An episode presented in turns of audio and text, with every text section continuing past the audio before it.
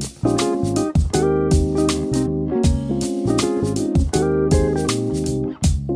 Herzlich willkommen beim Feinschmecker Podcast. Ich bin Deborah Middelhoff und heute ist nicht nur wieder einer der ganz großen deutschen Köche mein Gast, sondern einer, in dessen Berufsleben Kontinuität eine ganz wichtige Rolle spielt.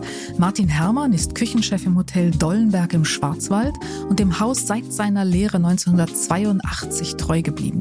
Warum Beständigkeit kein Widerspruch zur Kreativität ist, wie Spitzenküche heute Gäste nachhaltig glücklich macht und was er jungen Köchen zum Start in die Karriere rät. Darüber spreche ich jetzt mit Martin Herrmann.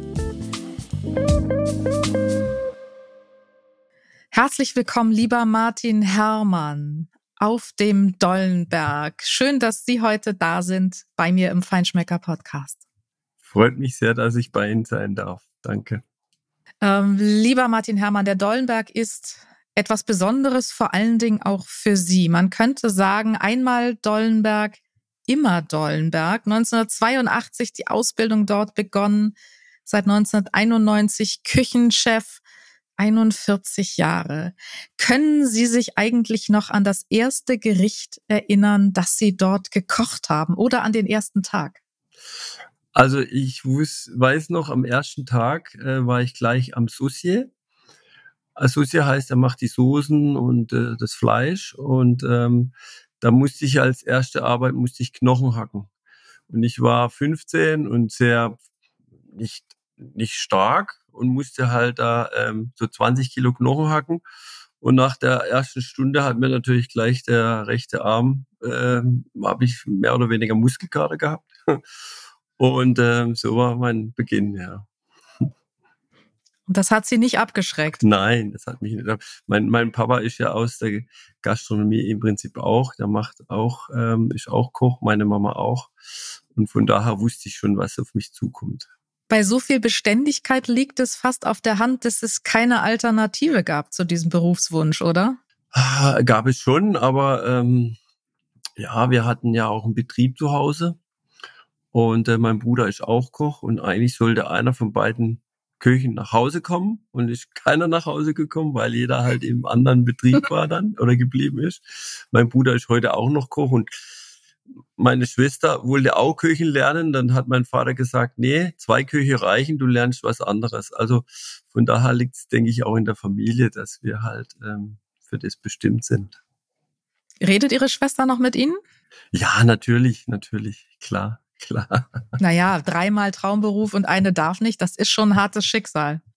Die kocht sehr, sehr gut ähm, für ihre Familie, für ihre Kinder. Und wenn ich sie besuche, bekocht sie mich immer und ähm, ja, sie macht es schon sehr, sehr gut. Wie ist denn das, wenn man so als Kind in einem Gastronomen- beziehungsweise Köche-Elternhaus aufwächst und dann macht man eine Lehre. Kommt man da nach Hause und muss immer vorführen, was man gelernt hat und die kritischen Eltern beäugen das oder wie ist das? Nee, das eher nicht, aber wo ich das erste Mal, also wo ich frei hatte, das erste Mal, da habe ich gedacht, so Papa, ich mache dir Rührei oder Speckeier oder Rührei mit Speck und Bratkartoffeln. So.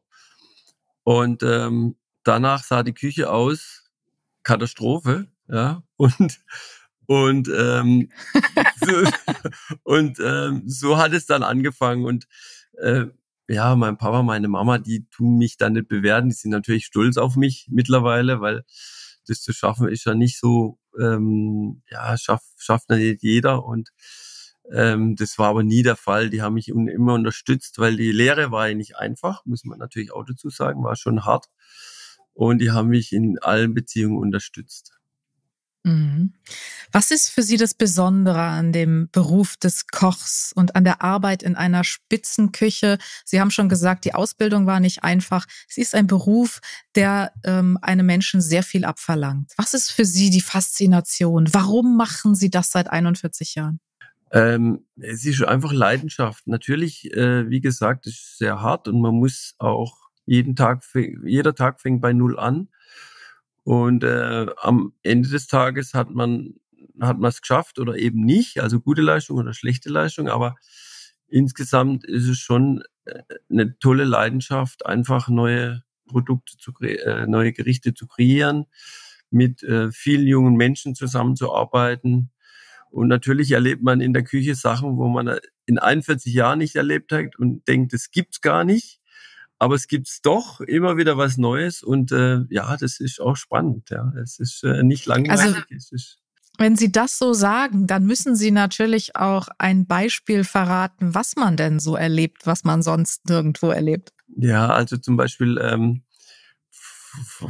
vor vier Wochen oder so habe ich ähm, zum, zum Auszubildenden gesagt, hier schiebt es in den Ofen. Das war vakuumiertes Fleisch, also in, in der Vakuumtüte. Und was macht er? Er schiebt es in der Vakuumtüte bei 200 Grad in den Ofen rein. Ja, er packt es nicht mal aus. Also äh, wir haben so, wir haben so Fliesen, so blaue Fliesen in der Küche und ähm, eigentlich hätten wir solle jede Geschichte aufschreiben auf eine Fliese. Ja, das wäre wirklich eine tolle äh, Geschichte, aber da könnte man wirklich ein Buch schreiben mit. Da hätten Sie wahrscheinlich schon die dritte Küche ähm, mit Fliesen vollgeschrieben. ähm, warum ist es letztlich äh, das Hotel Dollenberg geworden ähm, und nicht eine Selbstständigkeit. Also Sie haben es ja gesagt, oder auch das Elternhaus. Die Eltern hätten sich gewünscht, dass einer der beiden Söhne zurückkommt. Viele wollen in die Selbstständigkeit. Warum haben Sie sich entschieden, diesen Schritt nicht zu gehen, sondern einem Haus, dem Dollenberg, so lange treu zu bleiben? Warum ein Hotel? Also das, das Hotel hat sich ja, also ich habe hier die Lehre gemacht und nach meiner Ausbildung eigentlich habe ich meine Frau kennengelernt, meine äh, heutige Frau auch noch. Und die ähm, ist die Schwester vom Herrn Schmiederer, vom Hotelbetreiber. Und das Hotel hat sich ähm, in den 41 Jahren, ich weiß nicht, mal zehn verdoppelt oder mal zehn verdreifacht, weiß nicht. Auf jeden Fall waren immer wieder neue Aufgaben für mich. Also das Hotel zum Beispiel 91 ist es ähm, auf die doppelte Bettenkapazität gewachsen. Also wir hatten 60 Betten und auf einmal hatten wir 120 Betten, weil es einen riesen Anbau gab. Und das war natürlich eine Aufgabe, der ich mich gestellt hatte, die ich auch wollte. Und ähm, so hat sich das natürlich fortgetragen. Wir haben 2000 das Gourmet-Restaurant gebaut, eine neue Küche bekommen. Wir haben ähm, 2010 dann eine neue Schwimmbadanlage gebaut, was natürlich auch die Restauration verändert hat. Und wir haben auch was in der Pipeline, also ein Neubau mit dem Seeschlösschen und einem neuen Hotel, was natürlich auch viele Aufgaben für mich ähm, bringt. Mhm. Und das Ganze haben Sie ja auch ziemlich erfolgreich gemacht. Viereinhalb F bei uns beim Feinschmecker, zwei Sterne beim Guide Michelin. Äh, aber ich glaube, ein Hotel hat ja noch einen anderen Aspekt. Ähm, es ist für mich im Grunde die ganzheitlichste Art, Gäste zu verwöhnen aber auch gegebenenfalls mit den Konsequenzen zu leben. Denn wenn Sie in einem unabhängigen Restaurant sind, kommen die Gäste am Abend und gehen am Abend und dann sehen Sie sie im Zweifel nie wieder, wenn sie nicht zufrieden waren, weil dann kommen sie nicht mehr. Im Hotel ähm, essen die Gäste am Abend bei Ihnen und im Zweifel treffen Sie sie am nächsten Morgen an der Rezeption. Und äh, dann gibt's das Feedback, ob gut oder schlecht. Also das ist ja eine ganz andere Art und eine viel engere Art der Bindung an die Gäste, oder? Ganz klar. Also wir haben natürlich äh, unheimlich viele Stammgäste. Ähm, und wir haben die drei, vier Mal im Jahr kommen. Und was wir haben, wir haben Küchenparty jede Woche. Das heißt, die Gäste kommen in die Küche und somit sieht mich jeder Gast und spricht auch mit mir und wir haben auch einen Smalltalk, also eigentlich jeder. Äh, wenn ich ins Gourmet-Restaurant gehe, da habe ich neun Tische, das sind vielleicht 20 Gäste, wo ich da begrüße und sehe. Aber wir haben ja 200 Betten im Hotel und 200 Gäste sehe ich im Abend nie. Aber an der Küchenparty, da sind die alle in der Küche und dann reden die mit mir und sagen natürlich, was toll war oder was nicht toll war, natürlich, klar. Das ist ja schon eine Bühne, wo man sehr präsent ist, oder? Auf jeden Fall, auf jeden Fall. Aber dem stelle ich mich auch und wir hatten ähm, vor drei, vier, vor Corona hatten wir ja das Kurhaus in Baden-Baden auch gepachtet. Und äh, da war ich dann auch für, für die Küche dort äh, für gute Veranstaltungen zuständig. Und ähm, ja, da hatte ich mich natürlich auch ähm, den prominenten Leuten oder auch den wichtigen Pro Politikern, wer auch immer, habe ich mich natürlich auch stellen müssen, klar. Mhm. Was macht für Sie ein perfektes Gericht aus? Ein perfektes Gericht macht für mich auch die Harmonie, also wenn man das im Mund hat, im Gaumen hat, dass das alles rund schmeckt, dass nicht zu sauer ist, nicht zu salzig, nicht zu, äh, äh, dass der, der ich sage jetzt mal, dass der Fisch mit der Soße harmoniert und mit dem Gemüse, das ist für mich entscheidend. Und wir verkörpern auch eine französische Küche, äh, wo wir wirklich auch nicht so viel, zu viele Details auf die Teller machen, sondern ähm, vielleicht drei, vier Sachen, drei, vier Produkte, sage ich jetzt mal. Und ähm, das ist für mich wichtig, dass wenn man das dann, wie, gesagt, im Mund hat, dass das Harmonie gibt, dass die Soße eine gewisse Kräftigkeit, eine gewisse Klarheit hat. Das ist für mich ähm, sehr, sehr wichtig. Wie entwickelt man seinen eigenen Stil? Vor allen Dingen auch, wenn man so kontinuierlich an einem Ort ist. Das ist ja eigentlich äh, autodidaktisch komplett und den Stil dieser sehr eleganten äh, Küche, die sie ja äh, pflegen, die französische Basis, aber sehr elegante Aromen, ähm, ist eine sehr ausgereifte Küche, eine sehr ausbalancierte und ausgereifte Küche. Wie, wie entwickelt man so einen eigenen Stil dann, wenn man quasi eigentlich auf sich selbst auch angewiesen ist auf eine Weise? Ja, also wir, wir haben, also ich hatte eine, eine, eine Sous-Chefin, die war 14 Jahre bei mir und ähm, wir zwei zusammen haben wirklich schon jeden Tag dran gefalscht und es war auch nicht immer einfach. Und wir sind dann wirklich zur Erkenntnis gekommen, wenn es das Gericht nicht weiterbringt, dann lassen wir es einfach weg. Also ich sag mal, ähm, damals war so gebackener Basilikumblatt war aktuell alles frittiert und so. Und wenn wir dann am Teller saßen, haben das zusammen gegessen, brauchen wir's? Nee, wir brauchen es nicht, also lassen wir es weg. So. Und so sind wir irgendwie auf die Klarheit der Gerichte auch gekommen. Und wenn ich jetzt halt ähm, Steinbutt schreibe mit, mit einer äh, Sauce Escabeche und, und Fenchel, sage ich jetzt mal, dann muss ich die drei Produkte klar erkennen und auch schmecken. Und alles andere ist vielleicht bringt dem Gericht was oder schadet dem Gericht. Und so war unsere äh, Einstellung, einfach neue Gerichte zu entwickeln und einfach den Geschmack so zu forcieren, dass man einfach ähm, ja das Hauptprodukt in den Vordergrund stellt. Also keine Spielerei im Grunde. Genau. Bedeutet aber auch, dass man sich selbst konsequent zurücknehmen muss, oder? Ähm, war damals so, weil, weil äh, das zeichnet eigentlich auch das Alter dann aus. Ich, wo, wo man, wo man, wo man so mit 30 Jahren, da will man natürlich das Kuchen erfinden, was natürlich keiner heute macht und da baut man Türmchen und dann macht man nochmal was drauf und nochmal was drauf und, und die Erkenntnis muss man dann haben, zu sagen, Mensch, ähm, die vor uns, die haben ja auch das sicher genauso gemacht und blöd waren die auch nicht und die haben gut gekocht und daran muss man sich ein bisschen anlehnen. Natürlich äh, tun wir uns auch damit beschäftigen, gehen auch hin und wieder mal nach Paris zum Essen und wenn man dann die tollen, die Drei-Sterne-Küche äh, in, in Paris erlebt, dann ist es ihre Intention, dann kochen die auch so und dann fragt man sich mal manchmal, wenn man den Teller sieht, hä, was ist denn das? Und wenn man es dann isst, dann, dann ist es ein Hochgenuss und so tut man sich immer weiter entwickeln und so war auch unsere Entwicklung. Und das bedeutet ja aber auch, dass seine totale Konzentration auf den Teller wirklich auf den Geschmack ist, auf die Geschmackskombination und dass es nicht um die Anrichteweise geht. Richte ich jetzt im Halbkreis, im Bogen oder im ganzen Kreis oder als Türmchen an. Es geht nicht um die Inszenierung eines Gerichtes, sondern eben wirklich und ausschließlich um Geschmack. Genau, das ist, das ist die Intention und das ist eigentlich auch das Wichtigste. Und ähm, wenn man, wenn man, wenn man in dieser Liga spielen will, dann ist der Geschmack an vorderster, an, vorderster, an, an erster Stelle halt eben einfach. Weil es auch das ist, was die Gäste am Ende nachhaltig begeistert? Ja, ich denke schon. Also wir hatten, äh, ich kann da ein kleines Beispiel erzählen. Wir hatten da einen Andromedé gehabt, der war sehr experimentvoll und wir haben den auch ein bisschen machen lassen. Und waren da uns immer so ein bisschen im Zwiespalt. Meine Sous-Chefin und ich habe gesagt, nee, machen wir nicht. Sie hat gesagt, jetzt lass machen. So.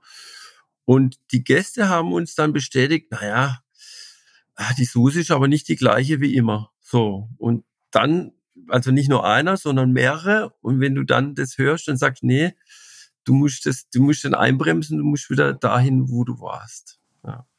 Können Sie den Steinbutt eigentlich von der Karte nehmen? Ja, im Moment, äh, ja, der ist schon sehr teuer, auch gerade deshalb auch. Und ja, na klar, klar. Aber das sind doch so Klassiker, die die Gäste dann auch erwarten, oder? Ja, das schon. Also ich sag mal, wenn ein Gast so 200 Euro für ein Menü ausgibt, ähm, dann erwartet er, also so ist meine Ansicht, erwartet er natürlich auch äh, tolle Produkte, wo er nicht ähm, in der Ladentheke irgendwo kaufen kann. Ja, das denke ich, muss man dem auch zugestehen. Natürlich ist die Zubereitung auch teuer und die Personalkosten auch teuer und auch was man drumherum macht natürlich, wenn man natürlich 10 Gramm Kaviar drauf macht, ist das natürlich auch teuer.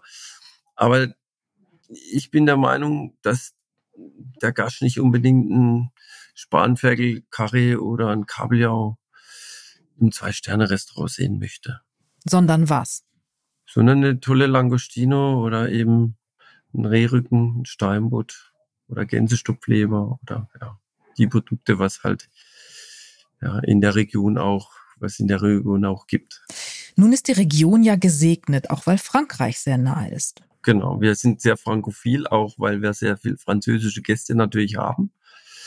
Und deshalb verkörpern wir auch die französische Küche. Genau.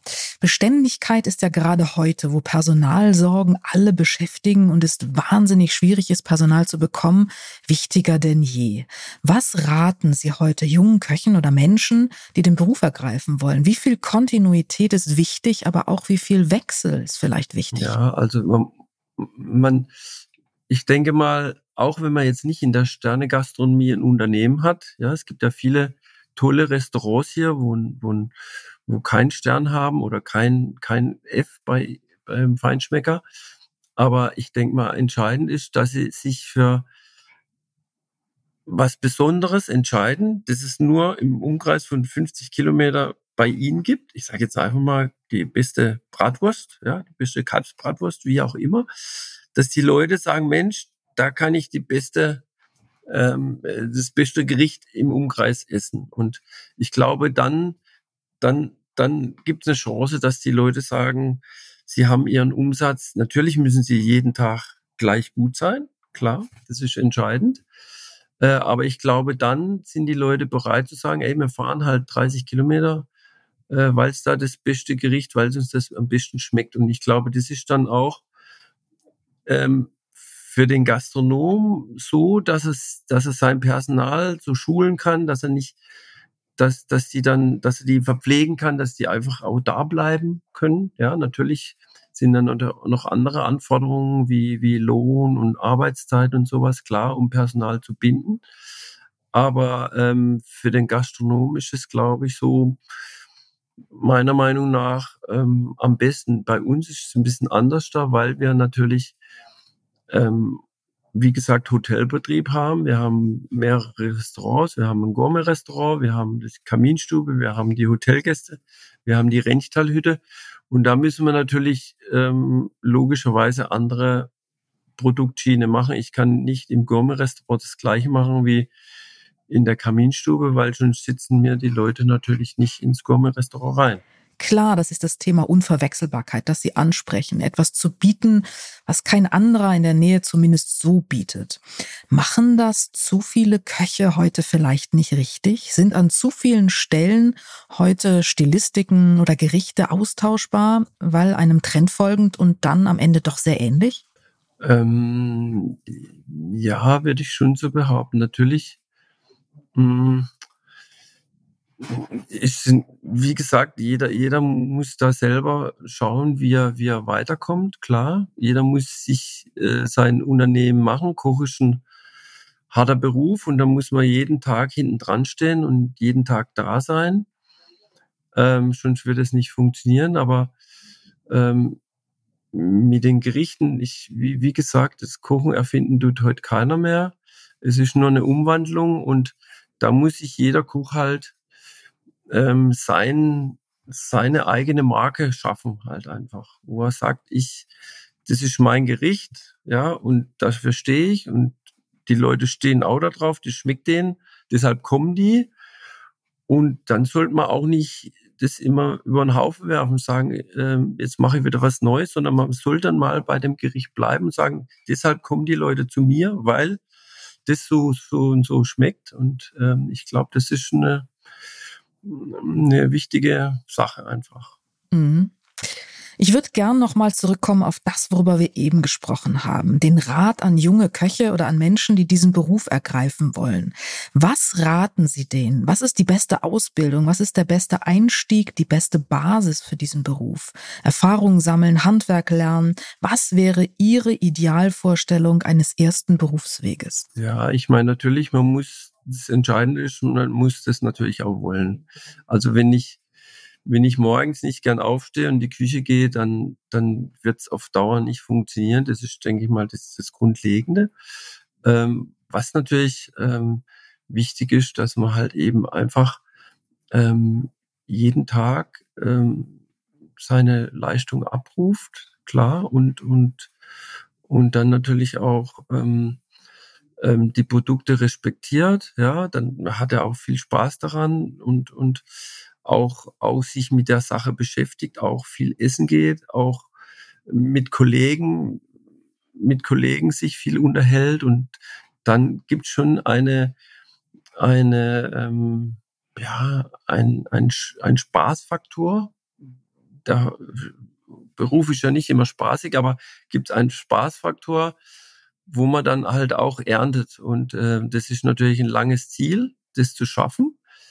Aber ähm, der Ziel ist das, der Weg und, und natürlich, ähm, man sieht es bei vielen Fernsehsendungen und der Tim, Tim Rauer tut es ja auch immer ähm, so beschreiben, dass es halt sehr harter Weg ist und so.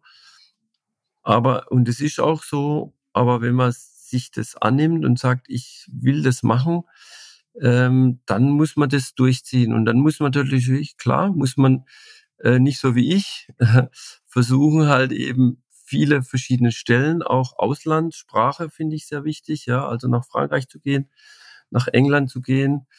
Und äh, das sind so viele Chancen, auf Schiff zu gehen, das sind so viele Chancen, was ein Koch hat, äh, einfach weltweit das äh, zu sehen. Und ähm, im Nachhinein muss man sagen, es ist einer der schönsten Berufe, was man haben kann, wenn man es dann so weit gebracht hat, wie, wie jetzt ich. Aber es ist halt ein langer Weg und den muss man halt durchleben halt. Ich bin ja echt froh, dass Sie das jetzt zum Schluss noch gesagt haben, nachdem Sie dreimal betont haben, wie hart der Beruf ist. Es ist ja auch ein schöner Beruf, das darf man ruhig sagen. Ja, ja. Das stimmt. Was macht denn für Sie heute gute Spitzenküche aus? Was macht Sie in einem Restaurant glücklich als Gast? Natürlich, ähm, man genießt natürlich, man genießt natürlich äh, das Essen, das Trinken, den, den, die Qualität, ja, den Service.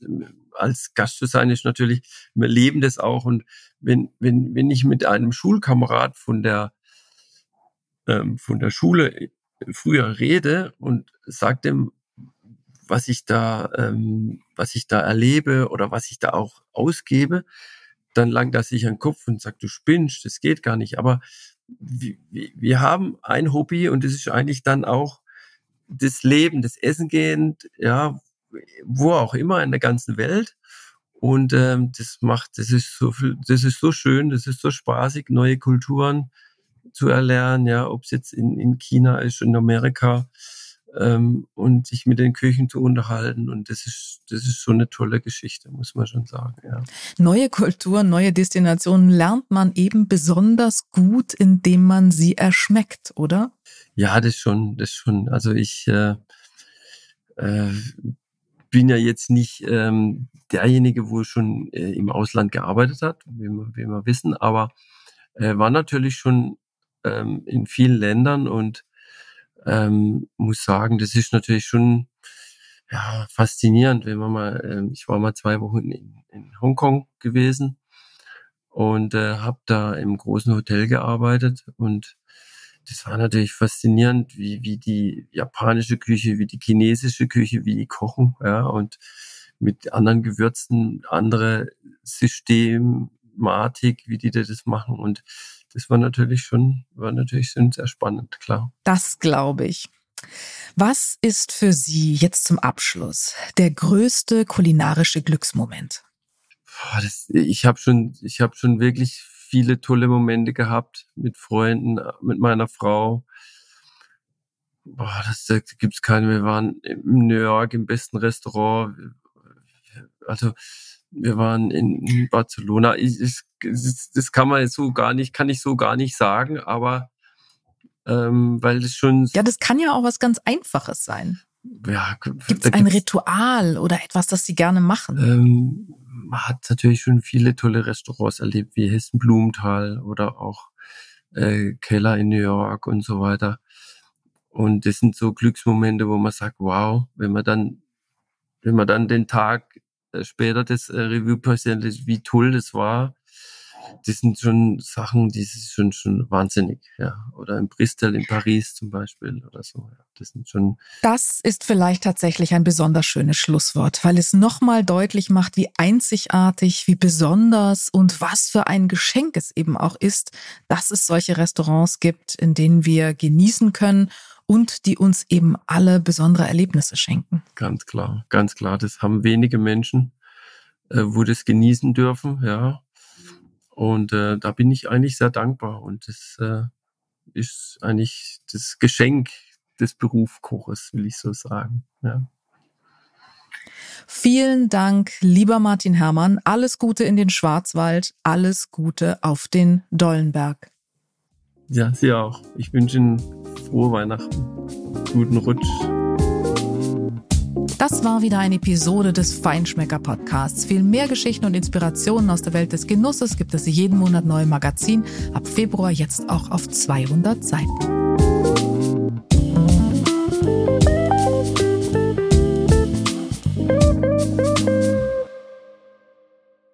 Dieser Podcast wird produziert von Podstars bei OMR.